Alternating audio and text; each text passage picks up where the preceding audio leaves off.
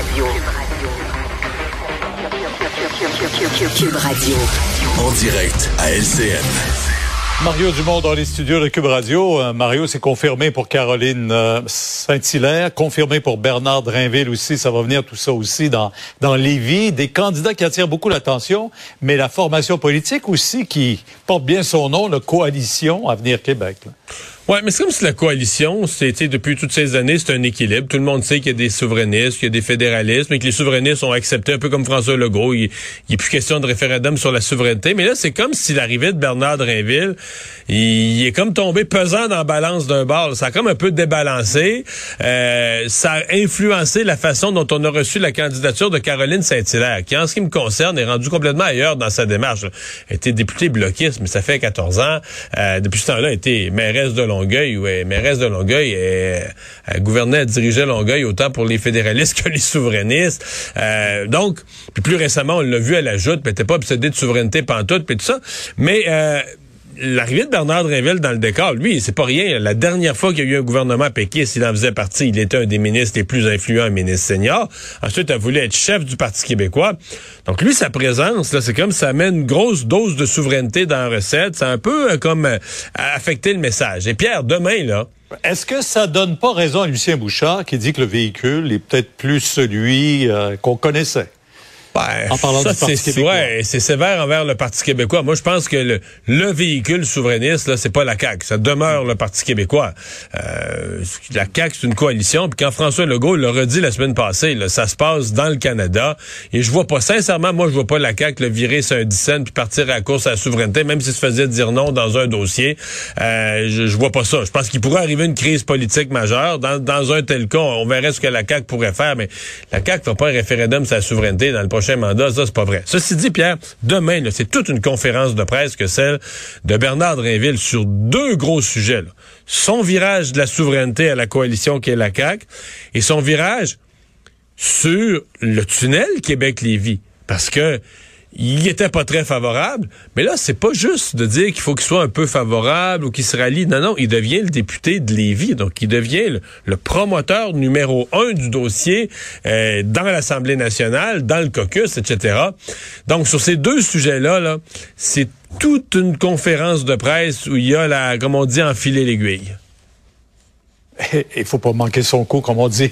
Euh, la crise des passeports chez nous, ça, persiste. Justin Trudeau qui tente de justifier euh, 500 nouveaux euh, fonctionnaires maintenant qui aident à compléter ajouter 40 000 demandes de passeports quotidiennement.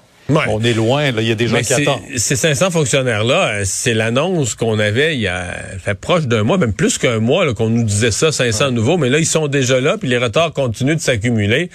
Non, là, il y a un point où il y a, un- il y a une responsabilité, il y a une obligation du gouvernement là, d'arriver à des résultats. Euh, je sais pas ce qu'on doit faire, est-ce qu'on doit déplacer des fonctionnaires d'un autre ministère pour venir aider temporairement à rattraper le retard. Sincèrement, euh, ça fait quelques semaines qu'on a des reportages là-dessus, puis ils sont un peu plus ridicules chaque fois. Regardez les images. Les gens sont avec des chaises pour aller attendre un passeport. Ça arrive à 6 heures le matin. Tu sais, ça pue d'allure là, dans un parti sérieux. Les gens, des gens qui retournent une fois, deux fois, trois fois.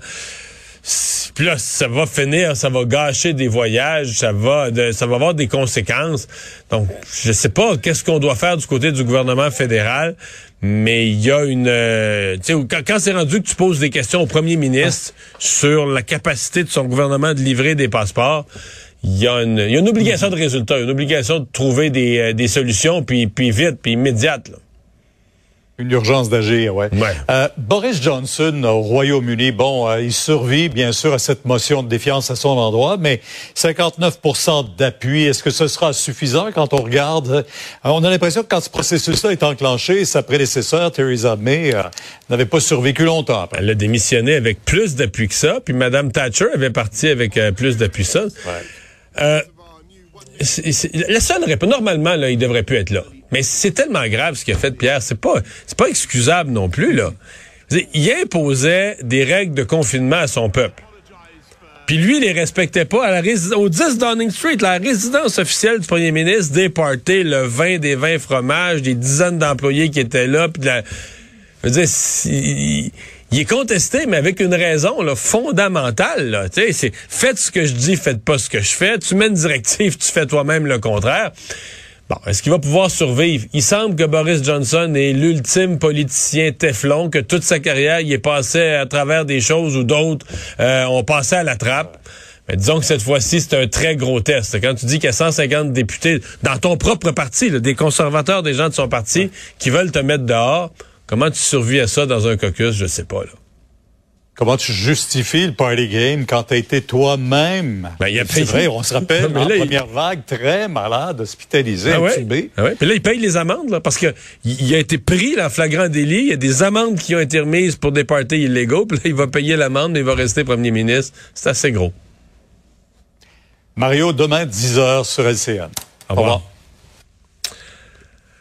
Alors, Alexandre, sinon, il y a une autre nouvelle qui nous vient de l'Auto-Québec. Eh Ben, peut-être une bonne nouvelle pour certains de nos auditeurs. Ben oui, peut-être une bonne nouvelle. Vous êtes peut-être l'une des six personnes qui a gagné des montants à l'Auto-Québec entre 500 000 et 2 millions. Hein, il y a un lot de 2 millions qui a été gagné euh, à Montréal le 4 juin. Donc, allez vérifier ça. Trois lots d'un million en ce moment aussi gagnés à la capitale nationale, à la Naudière et à Montréal. Deux autres plus petits lots, 700 Ça, le 4 juin, c'est samedi, là. Ouais, 4 juin, ça c'est samedi. 3 juin, c'était jeudi, euh, vendredi dernier, pardon. Donc, euh, ça vaut la peine quand même d'aller l'Auto-Québec cherche des millionnaires du, du week-end. cherche des millionnaires. S'il y a personne qui se réclame, j'irai, moi, dire un petit coucou. Mais euh, non, euh, il y en a encore six personnes qui ont 12 mois. C'est quand même long pour aller Ouais. réclamer son prix. Vérifiez donc votre billet, puis oubliez-le pas dans un dans un coffre à gants dans l'auto. Ça serait bien malheureux. La mauvaise nouvelle là-dedans, c'est que c'est sûr que c'est pas moi. C'est sûr, c'est pas toi, moi non C'est sûr que j'ai pas gagné. J'en ai pas acheté. Mais non. C'est la vie. Merci Alexandre, merci à vous d'avoir été là. On se donne rendez-vous demain 15h30. Sophie Durocher s'en vient. Bonne soirée.